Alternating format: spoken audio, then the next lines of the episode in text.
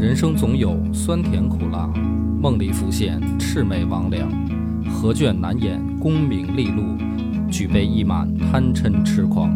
野史下酒四电台，道出不一样的精彩。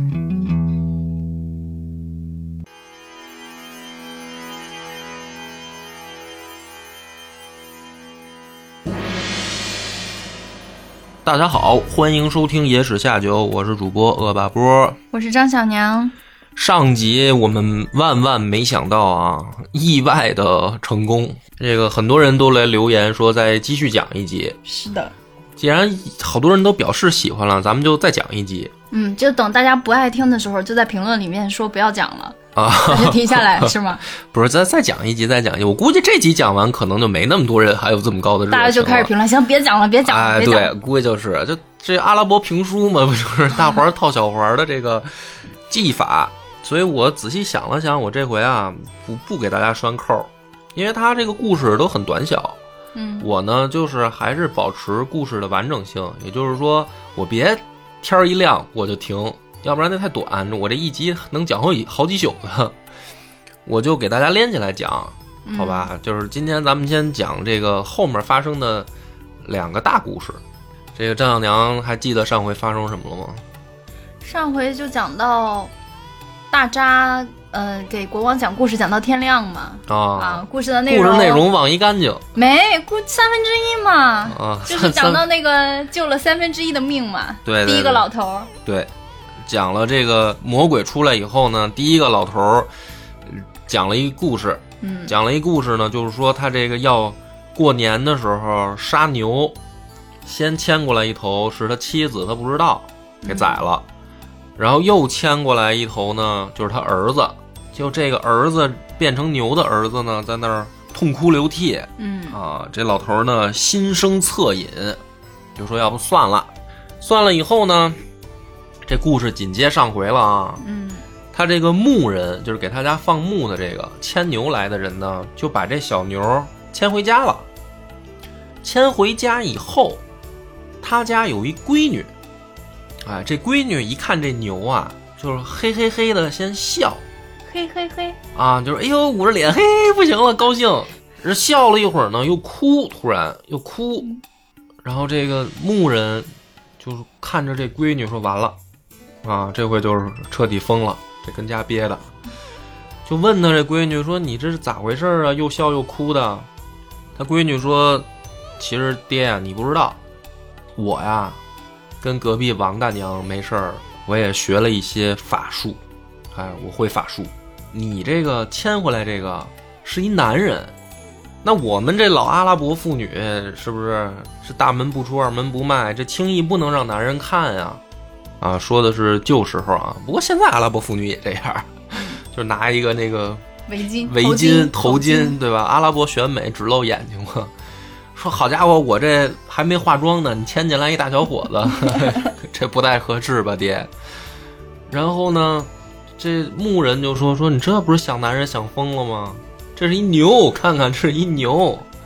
他闺女说：“这我知道，这施了法术了，这是主人家的少爷，我能看出来。”哎呦，这个牧人一听说，那这个是大事儿啊，马上呢告诉主人，说少爷找着了啊，但是呢，在我们家牛棚嘛。啊，说但是这事儿呢说出来你可能不相信，需要老爷一步上我家去看看吧。这老爷去了以后呢，就见着他家这闺女，这闺女就如实相告，哎，说老爷这个事儿呢，你得相信我，说这确实是你家儿子啊，但现在被人施了妖术了，所以变成了牛的样子。这老爷一听呢，喜从中来啊，嗯说哟，我这大儿子没丢，还活着呢。说姑娘，你快把我儿子能不能变回来啊？姑娘说变回来呢也行，但是呢，我有两个要求，你要答应了呢，我就把他变回来。老爷说别说俩要求了，是不是？就我所有的财产都可以给你啊，都可以给你爸爸。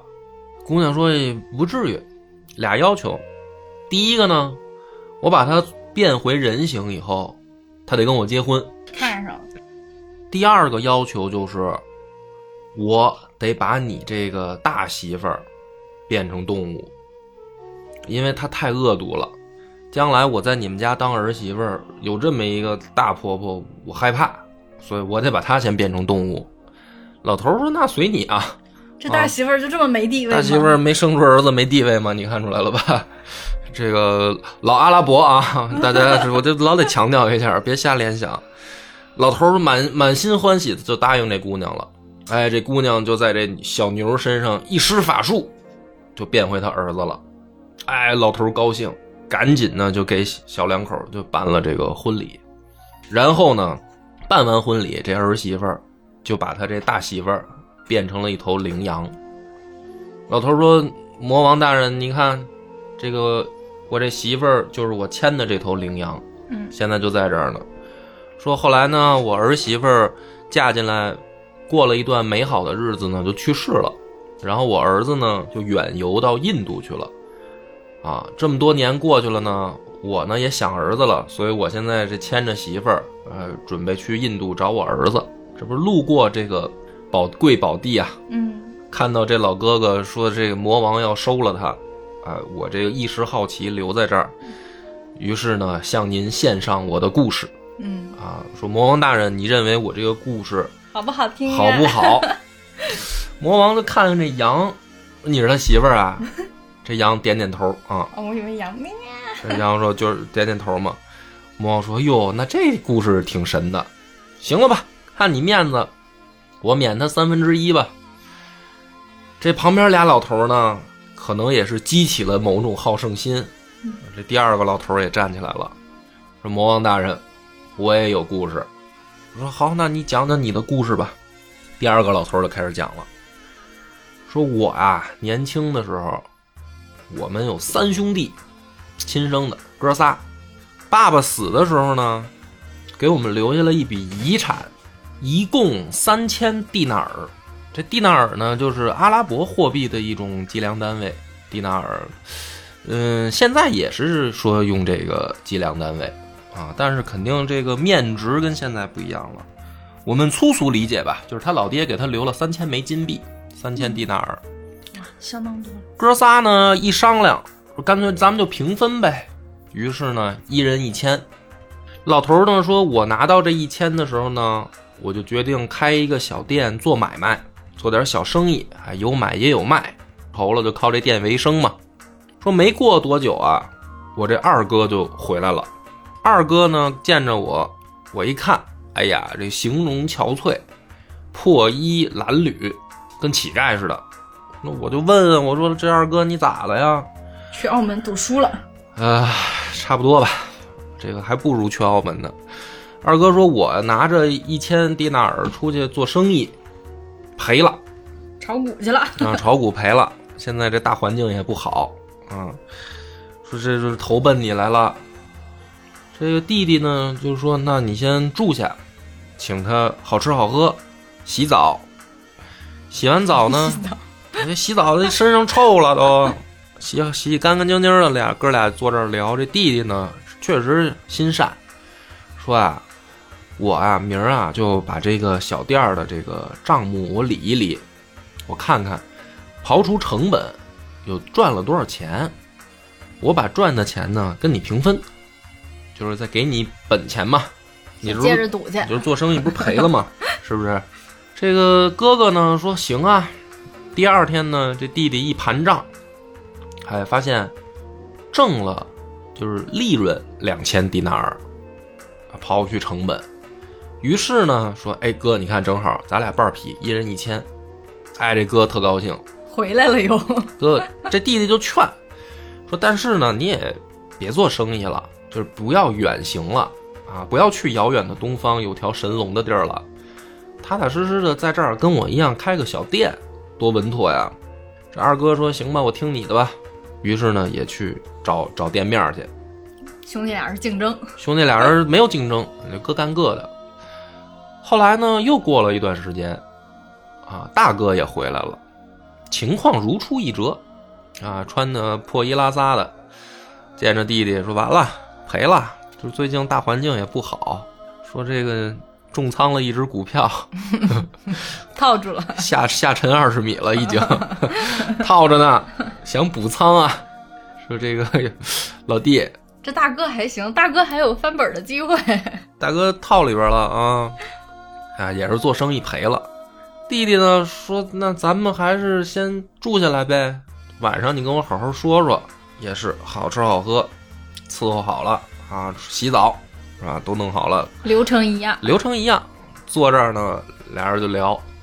这个弟弟说啊，其实我二哥都来过一趟了，干脆啊，不是又过了一段时间吗？说我也又该理账了，啊，我这个年终盘点一下，刨去成本，我看看挣多少，咱哥俩呢一人一半儿。好仗义啊！哎，这弟弟我也想要这样的弟是啊，弟。挺好的嘛。这一盘点发现，哎，又挣了两千迪纳尔，正好跟大哥也说，那咱就一人一半儿，我再给你个本钱。这时间呢过去了，这个一段时间以后啊，这大哥二哥发现也不是好好做生意的料，这店也不好好开，天天呢就游手好闲，坐吃山空，拿着弟弟这本钱呢又挥霍了。这弟弟呢就说说你这哥俩也不是个事儿啊，你俩这怎么弄啊？这俩人呢劝弟弟这回说这开店做不大，这生意没劲 弟弟说要不分你俩，我早做大了，啊。连锁店开了十家了。说你这都小本买卖啊，说这个生意啊，它确实是有风险，但是你一旦成了，那就是十十倍、二十倍的，你知道吗这？怎么听怎么都像百家乐呀！啊，这古老的东方，听说有那个瓷器、茶叶、丝绸，那东西倒腾回来，嘿，我跟你说，那就是成倍的往上翻啊。说这个做生意好啊，弟弟，你别在这挣这辛苦钱了，干脆你看我们哥俩，这也生意也干不成了，但是我们路熟啊，我们去过一趟啊，是不是？咱们哥仨这回一块儿去遥远的东方，咱们做生意，好不好？这三弟呢是一个比较本分的人，哎，不为所动，说这个哥哥，你们两回了，两起儿了，对不对？还没吃教训吗？对不对？那那赌场、股市那是人去的地儿吗？轻易别去啊！这就踏踏实实挣点辛苦钱挺好。这大哥二哥，因为毕竟钱是老三挣的嘛，他俩要去，其实不还是得靠老三吗？一看老三不去也没招儿啊，就这么混着，在老三这儿混着。吃大户儿，就这么着啊，过了六年，老三呢一盘点自己手里边啊这店的账，发现啊一共挣了六千迪纳尔，刨去成本，就是说明我觉得他这小店儿收入挺稳定，一年一千就这么挣呗。良性运转。啊，挣了六千盈余的。于是呢，老三啊就把它分成两份儿，把三千迪纳尔呢就埋在自己家的这个院儿里，因为六年了，嗯，估摸着是什么呢？心思也活泛了。于是呢，他埋了一半儿，拿着三千，把这俩哥叫来了，说：“看你俩天天这么混也不叫个事儿，对吧？既然你们俩呢想去做生意，哎，我呢把这小店盘点了一下，这儿有三千，还是老规矩，就是咱们哥仨平分。但是呢，我跟你们一块儿去，我跟你们一块儿去，留个本钱。哎，说我这个做小生意我也有经验了，嗯，啊，就做买卖嘛，其实到哪儿不都是低买高卖这点事儿嘛，对不对？你们肯定是不不好好干，这沿路非得比如说住五星级，是吧？吃好的喝好的，嗯，你们在家这段时间我都看出来，咱做生意不能这么做呀。嗯，我跟你们一块儿去吧。这个弟弟一说完呢，哥俩挺高兴，特别高兴，说太好了。三个人呢分了本钱，于是呢开始采购货物，啊，然后租船，就准备扬帆起航。一路呢很顺利，啊，这一路顺着这个海，就到了一个遥远的国家的这个港口。果然啊，如这个哥哥所说，这个地方一蒂纳尔买的东西，到这儿能翻十倍，就是弟弟的这个钱，到这儿一下就翻了十倍。他把货物一出，还特别高兴，挣着钱了。这俩哥哥呢，就还是老毛病，哎，这挑的货呀也不对，到这儿也不好好卖，也不好好进货什么的，就都一路的瞎糊弄。弟弟也管不住，反正他挣着钱了，这这哥仨呢也挺高兴，这就没白来啊，嗯是吧？你赔两千，你挣了等于一万啊，是吧？这里外里这不还是挣了八千吗？这弟弟啊，在账上看来啊，不是那个守财奴，嗯就啊，你毕竟亲哥哥嘛，是吧？有的挣就行，一家人有的挣就行嘛。挺高兴，说那干脆这个在当地我们再采购一些货物，咱们就准备回国了。在港口上的时候呢，就发现这个船边儿，这个船下面啊，站着一个姑娘，这穿的也是破衣拉撒的啊。这姑娘看见弟弟过来呢，就离近了问，说：“这位好心的老爷，呃，家里缺不缺女人啊？啊，你看我怎么样？”这弟弟一看呢，说：“这个姑娘哪儿人啊？这怎么落魄至此啊？”大姐呢说：“别问。”大姐，啊，这姑娘吧，小妹小妹儿说别问啊，别问，别打听，说呢就就一条，就一条，你要觉得我行，我就跟你过日子，我呢保证以后好好伺候你，你要觉得行呢，我就跟你回国，哎，剩下的事儿别打听。比如指定不要这弟弟弟弟看了看姑娘，啊，肯定是落难之人啊，长得还行，长得还不错啊，估计梳妆打扮洗干净了，应该是个美女。弟弟就说说，那你这事儿呢，反正你要有意呢，那我也确实还没娶啊。那你要是愿意跟我好好过日子呢，你就跟我一块儿上船。这个俩人就上船了。上船以后呢，洗得干干净净的，一看，嘿，大美女啊，异想之美，又勾勾又丢丢啊，跟我张哥不相上下吧？哎呦，啊，长得还哎呀顺便点我一下，啊，这个老三就开心了。哎呀，这个恩爱啊，两个人这一路啊，这老三就跟这个房间里面，就跟天天就跟这个媳妇儿俩人就腻咕。那不把老大老二给嫉妒死了吗？老大老二就真的是生了嫉妒之心，啊，这俩老老大老二就起了坏心思了，趁着这个月黑风高，有一天晚上，就把老三跟他这新媳妇儿就给扔海里了，然后这钱呢就等于就归这哥俩了，这两个畜生，啊，就把三弟的夫妇给谋害了。这谋害以后呢，俩人掉海里了呀。他这新媳妇儿呢，瞪着老三，就飞起来了。哟，哎，飞起来了，呜呜飞到一个岛上，给老三放地上了。然后呢，摇身一变，他这新媳妇儿啊，是一个精灵，不是人类。老三也吓傻了，说：“哟，什么情况？啊，你你不是人啦？”这姑娘说：“我确实不是人类。”但是呢，说那天在港口看见你，我就爱上了你，啊，我就想跟你走。哎，我就是变成这个又丢丢的乞丐那样，就变得那个脏兮兮嘛。哎，这考验了一下，你发现你这人呢，这个不是那嫌贫爱富的人。这阿拉伯妖精也是不懂行市，是不是？你得变丑，是吧？你变一歪鼻斜眼儿。啊，这你再考验，你说你穿破点脏点，那有什么用啊？人家本来就有钱呀、老三说：“那这个女侠现在咱们怎么办？”这女精灵说：“气死我了！说你这俩哥哥，这不就是俩王八蛋吗？俩畜生！我必须得报这仇啊！我要宰了他们。”老三说：“哟，别呀，这这都到这儿了，还念着说这都是我亲兄弟啊，是挺可恶的，但是能不能饶他们一命啊？”这女精灵说：“那哪行啊？给老娘扔海里了，不行，不能饶。”弟弟就求说：“哎呀，算了算了，行吗？算了，都是兄弟，算了。”这个女精灵说：“行，看你面子。这样，我先咱先回家啊。你到底住哪儿啊？这还没去过吗？甭坐船了，老娘带你飞过去得了。哈，弟弟说你早干嘛去了？弟弟说：“你真的是真逗，你要早有这本事，你早说呀。让我这一路遭这些罪，啊，又晕船又吐的。于是呢，俩人腾云驾雾啊，这弟弟指道啊，俩人就降落在房顶上。降落在房顶上呢，弟弟回去以后，他不是留了三千埋院儿里吗？嗯啊他就给挖出来，挖出来以后呢，跟媳妇儿就说说这个咱们以后还能过好日子，我这个还有本钱，第二天我就把店开起来，对吧？咱们好好过日子。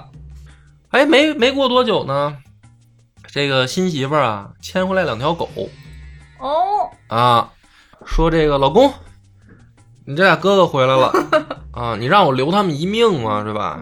但是这俩畜生当人不太合适吧？留他两条狗命吧就。留两条狗命啊，来相认吧。那钱呢？钱挣的钱呢？再挣呗，人家不差钱儿啊，不是很看重这个钱，关键是要见人性，是吧？这俩哥哥认清了人性嘛。行吧，老头儿呢说：“这个我这俩哥哥就是眼下我这牵这两条狗。说魔王大人，你觉得我这故事好不好？”魔王大人看看这两条狗，说：“是你们俩吗？”两条狗点点头，啊、是我们。魔王说：“这故事有点意思，那得了，看在你的面子上，我再免他三分之一的罪吧。”第三个老头儿一看，说：“那各位，小好胜心来了。老夫不才，我也有个故事给大家讲一讲。第三个故事简短截说吧，老头儿牵一骡子，他这故事呢很简单，他这个骡子是他媳妇儿嗯啊，这又是怎么回事呢？就是不绕那么久了啊，是他媳妇儿呢也是偷人儿，也是跟黑奴开心，然后呢也是会妖法，给这老头儿变成一条狗。老头儿呢变成狗以后，到处吃这个剩残羹剩饭的时候，碰上好心姑娘了，也是会妖术，啊，就把他变回人，然后回去又把他媳妇儿变成骡子，就这么个故事。啊，魔王听着类似的故事不会听烦吗？魔王，我发现就好这一口儿啊，就只爱看霸道总裁爱上我，就喜欢这变变动物这这故事。反正这仨老头儿讲完呢，魔王哈哈大笑，说有点儿的意思啊。得了，看在你们三个的面子上，要不我就放他一马吧。于是呢，这个商人啊，因为这三个老头儿的这个好心，算是捡回一命。哎，就这么个破故事，就是在大舍那儿嗯，混到了第三天。他这个故事讲完以后呢，他没再拴拴那个扣儿，他就跟国王说了一句话，就是这个大沙就跟大舍说，啊，大扎，啊，大扎就跟大舍说，说你觉得这故事好吗？我的我的王，国王说挺有意思的，说哎，这个故事要是跟下一个故事比起来，屁都不是。啊！国王说：“我靠，下一个故事，下一个故事这么刺激吗？这国王真是没见过世面。啊，这么刺激吗？”说那个，但是亲爱的，天也亮了，你得上班了，对吧？你要再听呢，那等你下班回来，我给你讲。这大舍说：“那得嘞，啊，这个咱们晚上见。反正就这头三天啊，完事儿以后，大舍呢作了病了，啊，那可不，白天干活，晚上听故事。啊，晚上就是及时回家啊，搬搬着小马扎儿，先先行行一通这个周公之礼，那都流程化。我觉得大舍后来的，每次那个都是一笔带过，就是说跟这个大扎亲热完，然后就是说咱就开始讲故事吧，啊，每天搬好小马扎儿。七十二小时没睡过觉，交没合眼了。交完公粮啊，就是找大扎说咱得把故事得续上。大扎呢，于是讲了这个第二个大故事。这个故事呢，是一个老渔夫。老渔夫啊，会打鱼，但是呢，自己定下了个规矩。什么规矩呢？说我这一天啊，我只出四网，就是我下海我只撒四网，哎，甭管怎么着，结果怎么着不管，我就收工回家。于是呢，有一天啊，老头出海下第一网，这上手一使劲儿，就知道来东西了，而且呢拉不动，看来收获不错，这准是捞着鲸鱼了，可能是恨不得啊，就反正挺沉甸甸的，拖回岸上，打开网一看，捞上来一头死驴，不是鱼，挺晦气。哎呦，老头说这要费半天劲，一头死驴，这没意思。但是呢，这个还得再接再厉啊，他这吃的就是辛苦钱嘛，挣的就是辛苦钱。于是下海第二网，这一上手一使劲儿，沉甸甸，比上回还沉。这回真是捞着大家伙了，估计是捞着鲨鱼了。回到岸上，打开网一看，还不如那死驴呢。捞一口缸，缸里面全是沙子。老头说：“嘿，真晦气。”第二网也没没收获，得了，第三网吧。下去以后又是沉甸甸，啊，回来以后还是没东西，捞的都是乱七八糟的垃圾塑料袋儿。啊。老头啊，仰天长叹，说：“我的主安拉，您也知道我有规矩，我一天只下四网，是吧？前今天也是出奇的背，前三网啥也没有。我的主啊，安拉，保佑我第四网大丰收吧。于是呢，下海，最后一网不沉，没那么沉啊，但是呢，有东西。哎，回到岸上，打开网一看，是一个把这个垃圾都摘出去以后啊，是一个铜的瓶子，一个铜的瓶子。这铜瓶子上面呢有封口，拿那个铅封的，还有那个印记。一看这个印记不得了，是这个苏莱曼大帝，这是《古兰经》里边记载的一位啊先王，苏莱曼大帝弄的这个。漂流瓶封口啊，你甭管是不是漂流瓶吧，这玩意儿那也是古董啊。老头很开心，这古董这到市场上啊，这这可就值钱了，不得换点金币什么的。古董嘛，苏莱曼到他这个时候一千八百年，你琢磨吧，一千八百年，你搁咱中国是不是一千八百年？那就是挖出唐朝以前的东西了。那可不是嘛！你现在现在不是两千年吗？唐朝，嗯，唐朝这个七百年到九百年这会儿，你这一千八百年，你可不是嘛？这得唐朝奔奔前面，这恨不得汉朝的东西值钱啊！但是呢，这罐儿里沉甸甸的，挺沉。老头就想，哎呦，这么沉，这里面装的是什么呢？对吧？你说我光卖一瓶儿，换点换点钱，就是里面要是有宝贝呢？我打开看看，看看这里面会不会有宝贝。于是呢，就把这个封口揭开了，就看这小瓶啊，呜冲起一股黑烟，直冲云霄，呜一股大烟。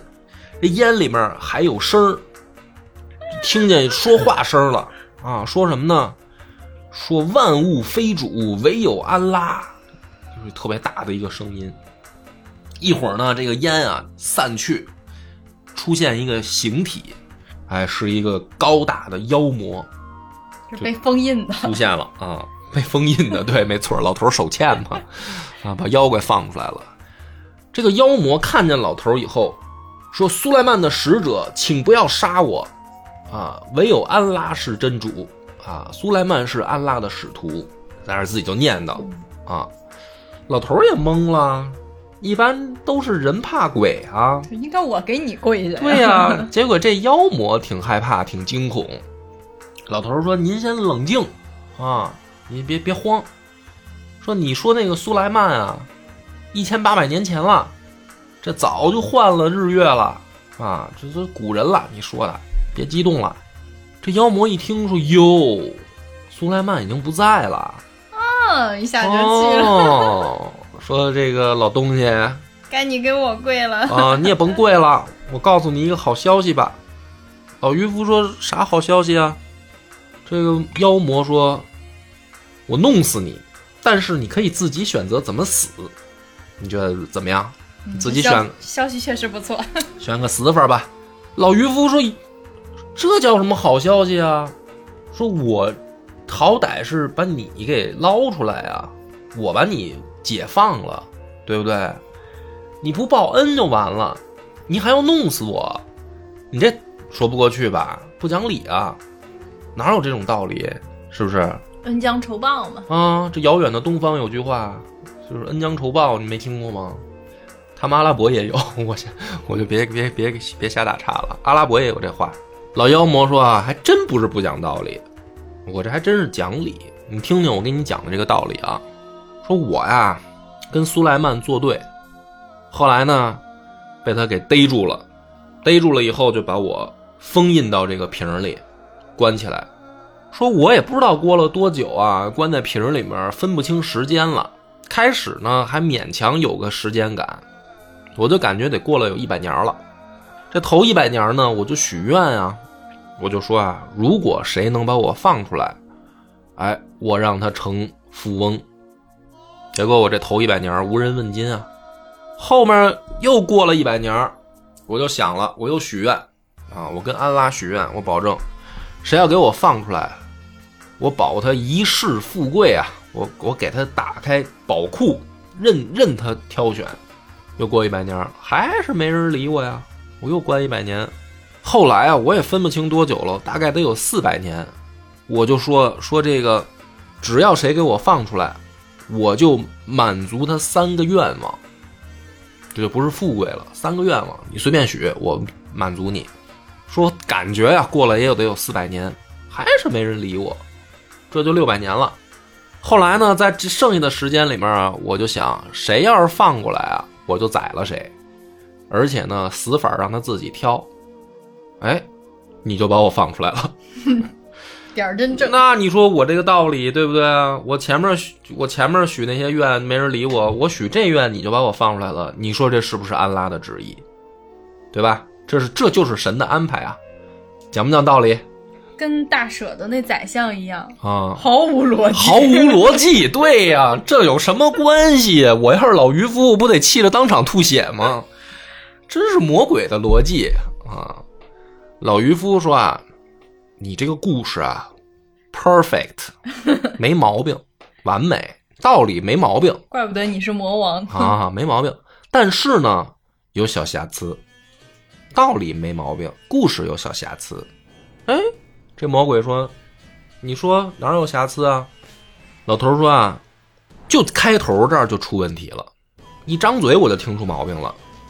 你这么大个儿，这皮儿这么小，还没你一小手指头大呢，你怎么可能钻到这皮儿里来呢？对吧？还跟我什么苏莱曼一千八百年，你忽悠谁呢？你这么大个儿，这皮儿这么小，你根本就钻不进来，你你这骗人，是吧？你就是刚才趁我这皮儿冒烟，你他妈从不知道从哪儿钻出来的，你根本进不去。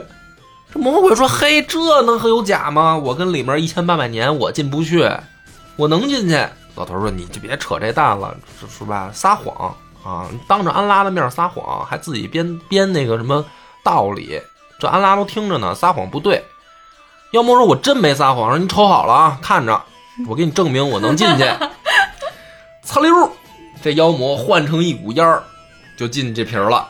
这妖魔脑子不太好使。妖魔这妖魔确实，嗯，老头儿直接上盖儿一拧，说完美。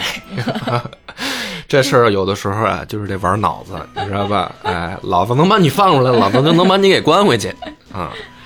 这妖魔呢，在里面傻了，说：“哎呦，我错了卖你了，啊！说我这刚出来是吧？你就给我弄回去了，我就大爷，我我错了。没想到你有安拉的智慧，是吧？安拉赐给你智慧，但是这个咱们再商量商量吧，啊，说别给我再扔回去了。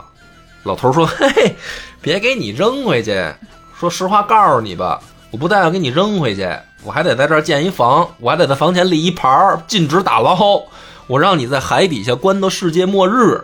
嗯，你还一千八百年，你这回就是无期。”妖魔吓坏了，吓坏了，说：“哎呦，说这个，只要你放我出来，做牛做马，任君驱使啊，绝对的这个报答你，我尽我所能的报答你，千万别再把我扔回海里。”老头说：“嘿，就你这小伎俩，我还不知道。你以为我是游南国王吗？”妖魔说：“游南国王。”老头说：“对啊，游南国王和这个他的医生的故事吗。”妖魔说：“什么故事啊？你得让我死个明白啊！一千八百年了，您说这国王我不认识啊？”老头说：“好，让你死个明白。我给你讲个故事。天亮了，就我就不给大家卖这扣了。反正啊，我就跟你这么说吧，这故事讲完啊，有一天大扎小扎混到第六天了，已经。咱就先听故事吧，不卖这故扣啊。说这个游南国王的故事是什么呢？这个国王啊，有麻风病啊，治不好。那这搁古代就不治之症啊，谁都治不好。说但是呢，来了一位医生，这个医生啊，据说精通希腊、什么这个波斯啊、古叙利亚各国的这个奇门异术，知识渊博，游历四方。这医生有秘方，而且看这个国王呢，他满城张贴告示，说谁能医治寡人的这个病啊，那这个就是，是不是封官许愿嘛，黄金万两。这医生一看说行了，机会来了，就去面见这个游阳国王，呃，游泳国王，游南国王，不好意思。然后呢，这个见面以后呢，还吹牛，说我的国王啊，我不但能治好你的病，而且呢，不开刀，不吃药，麻风病开什么刀啊，哥哥？就是给他形容啊啊，不开刀不吃药，我就能给你治好了。国王说：“哟，那可真是了不起啊！说那个怎么治啊？这个别打听啊，秘方、老偏方、老西医，这个听我的就行。”第二天啊，这个医生拿来了一个马球的那个球杆交给国王，说：“很简单，不开刀不吃药啊，拿着我这个球杆去打球，打马球。”必须得出一身汗，出了汗回来洗澡，你这病包好啊！这书里面写的呢，这老秘老秘方没没没交代。但是呢，说这医生啊，就是把这个药啊，等于就是灌进这个球杆的这个手杖的这个把手里了，等于这杆里面有药，然后通过这国王打球握着呢，就从手心渗进去，然后全身出汗呢，就等于这药就。是吧？在他身体里面等于走了这个一圈吸收了药性。但是这个民间童话故事嘛，说神话故事就别打听什么药了啊，反正负责任的告诉大家，麻风病无药可治。但是呢，这个故事神奇就在这儿，这国王啊打一场马球出一身汗，听这个大夫的话就回去洗澡，第二天这个皮肤啊锃光瓦亮，哎。像剥了壳的鸡蛋，像剥了壳的婴儿，这个皮肤那么水嫩。婴儿皮肤剥壳是什么鬼？就反正就是好，嗯，语无伦次了，我都特别好。哎呦，国王开心坏了，说我这个病不治之症，这不不开刀不吃药，一夜痊愈啊！快把这个大夫请来，这救命恩人是吧？国王心里边都想了。我这个整个国家的财富跟你半分都行啊，你能救了我的命啊，是不是？于是呢，三天小宴，五天大宴，每天呢就给这个大夫啊赏赐，啊，国王这就大方，一千迪纳尔起每次，就说哎，这个医生今儿高兴，拿一千小费，小费啊，是不是？反正就是对这医生特别好，医生呢也很开心啊，是吧？那肯定开心，那有个不能能有不开心吗？但是呢，奈何国王身边啊就有这个小人，有这奸臣，眼红了，眼红，说你说他，是吧？来这儿也也没什么这个什么背景，也没有什么功绩，是吧？您是出去为国征战四方了，你还是什么这个出什么改革良策什么的？你没有啊？啊，你就国王皮肤病，是不是？你不知道怎么弄弄这老偏方了，骗着国王给治好了，没准国王本来就要好呢，是不是？没准抵抗力之前差，是不是？不是麻风病，就是皮肤病呗。国王误会了，反正这就是眼红嘛，眼红了，就说白了，在这些人嘴里，嫉妒时面目全非，编排人家医生。后来呢，这个里面有一坏人，这奸臣。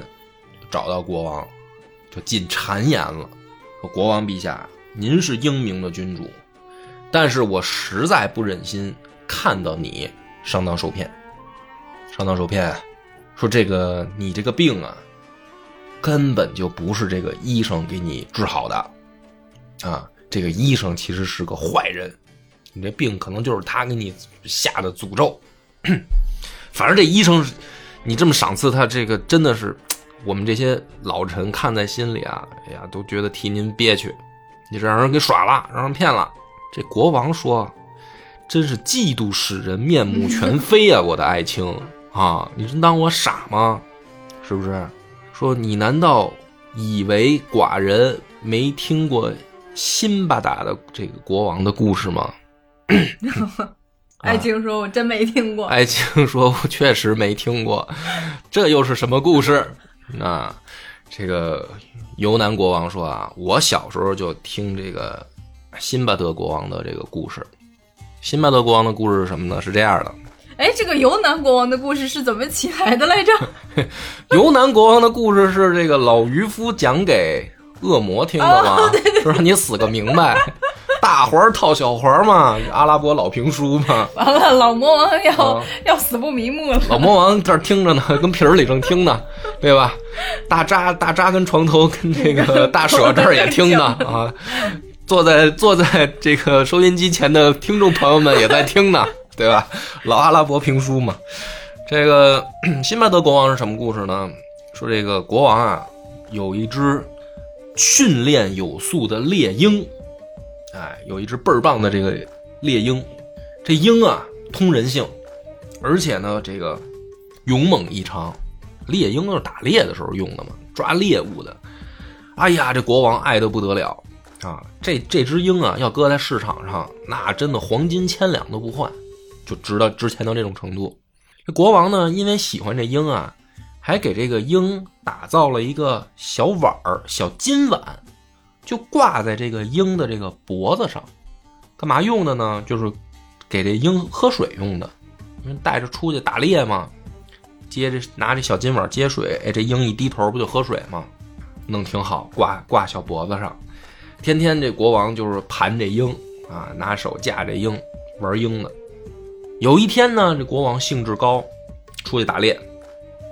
打猎呀，大家这个打猎呢，就是他先弄一个这个包围圈儿等猎物进入包围圈以后呢，然后大家就等于缩小这个包围的范围，最后把这个猎物等于逼住，然后由这个主人公上去啊，进行最后的这个处决。就国王打猎一般就这么打，你看最近那个上映那个全游那前传《龙之家族》那里边有打猎的场景，就这样。但是国王最后就是上去补最后那一下的，国王就要爽一把，哎，就是最后爽那一下给国王就行了。在是之前的事儿都是这帮 士兵啊，忙活跟踪追踪围着围着陷阱什么都是这都是这么忙。说这次打猎呢，哎，很幸运，有一只大羚羊。就是误入了这个包围网，国王呢这个时候就是下令，咱们该收缩这个包围圈说谁要是这个不小心把这羚羊给放跑了啊，哎，我就宰了谁。就因为它包围圈嘛，就等于大家组成一个网啊，这羚羊它肯定都该跑嘛。结果呢，大家都很谨慎的情况下呢，最后这个羊啊，它冲着国王这去了，去了以后呢，这羊。双腿站起来啊，两两条腿儿在胸前盘住。这老老阿拉伯一看呢，就是本能的以为这是一个行礼的动作。嗯啊，这国王一看说：“哟，这这个我得还礼啊，本能太有教养了。”一看这羊行礼，这国王就也弯腰还礼。其实这羊根本就不是行礼，这羊是准备做事，这儿准备跳，准备跳。嗯，这但是这国王呢，他一弯腰回礼，这羊正好噌就从他脑袋上就窜过去了，就跳过去了。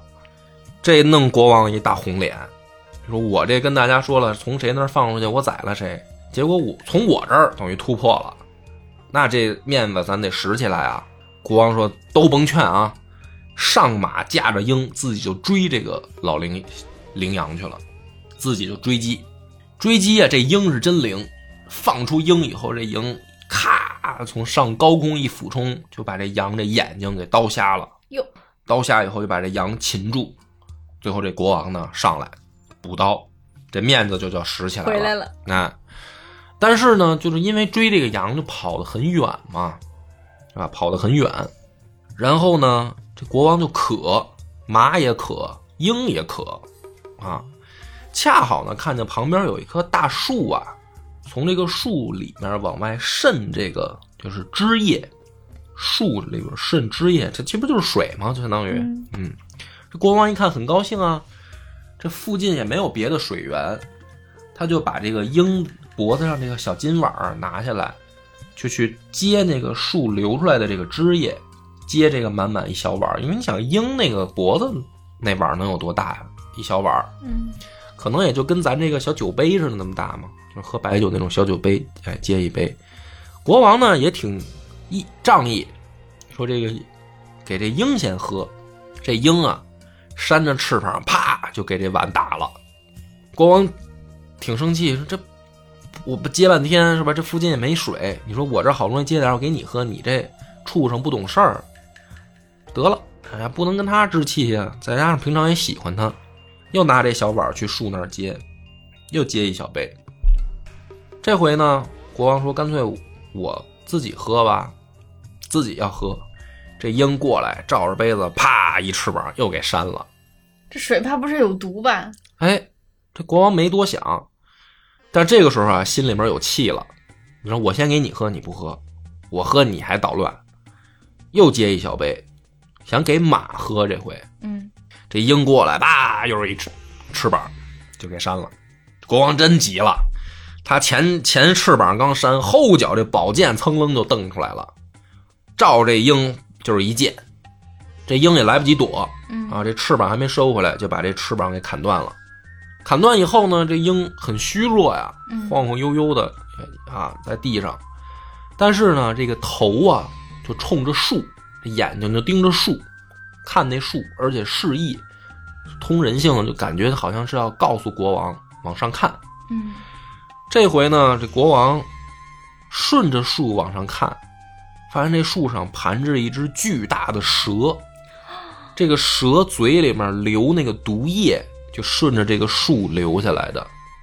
哎，等于他接的那玩意儿都是蛇的毒液嘛，嗯，这就相当于这鹰救他一命啊！又救了一命。啊，救他什么叫又救一命？抓羊就给他抓羊是找面，子对，这是救一命。哎呀，这国王这个后悔啊，说你看看，恩将仇报了。这对呀、这这这杀错了，是吧？这鹰它是想保护我，结果你说我这一冲动还给人砍砍死赶紧接回去，趁着热乎啊，缝起来。那没没不可能了呀，很惋惜嘛，很惋惜。